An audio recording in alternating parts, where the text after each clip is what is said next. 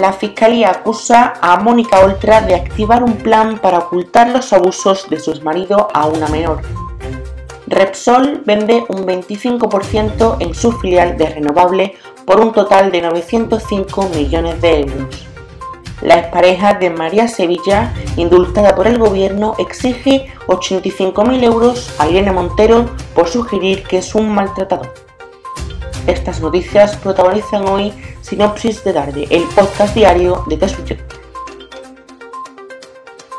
El Tribunal Superior de Justicia de la Comunidad de Valencia ha dado a conocer a las partes de la instrucción que se sigue por la supuesta negligencia de Mónica Oltra en la protección de una menor abusada por su exmarido, la exposición razonada del fiscal, en el que éste defiende que hubo un plan preestablecido para ocultar y desacreditar los abusos relatados por la menor, según un texto consultado por varios diarios.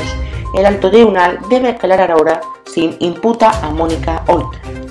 En su razonamiento, el Ministerio Público avala al Tribunal Superior de Justicia para iniciar la imputación de la vicepresidenta valenciana por presuntamente no haber protegido a su menor y aprecia indicios racionales de hasta tres delitos en los que presuntamente habrá incurrido también la portavoz del Ejecutivo valenciano, prevaricación, abandono de menores y omisión del deber de perseguir delitos.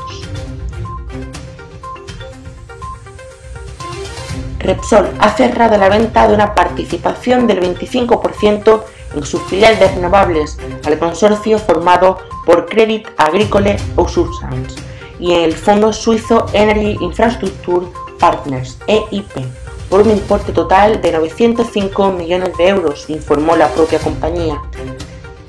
De esta manera, la operación supone valorar el 100% del negocio verde de la multienergética presidida por Antonio Brufau en 4.383 millones de euros, incluida la deuda y los mayoritarios. Un total de 85.000 euros ha solicitado la expareja de Irene Sevilla a la ministra de Igualdad, Irene Montero.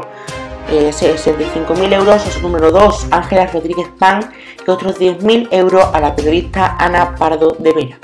Es la indemnización que Rafael Marco exige tanto a la ministra de Igualdad como a la secretaria de Estado contra la Violencia de Género por sugerir públicamente que había maltratado tanto a su hijo como a su mujer, María Sevilla, recientemente indultada por el gobierno tras haber sido condenada por secuestrar al menor.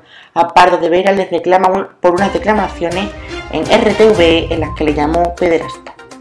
Con esto nos vamos, volvemos mañana viernes.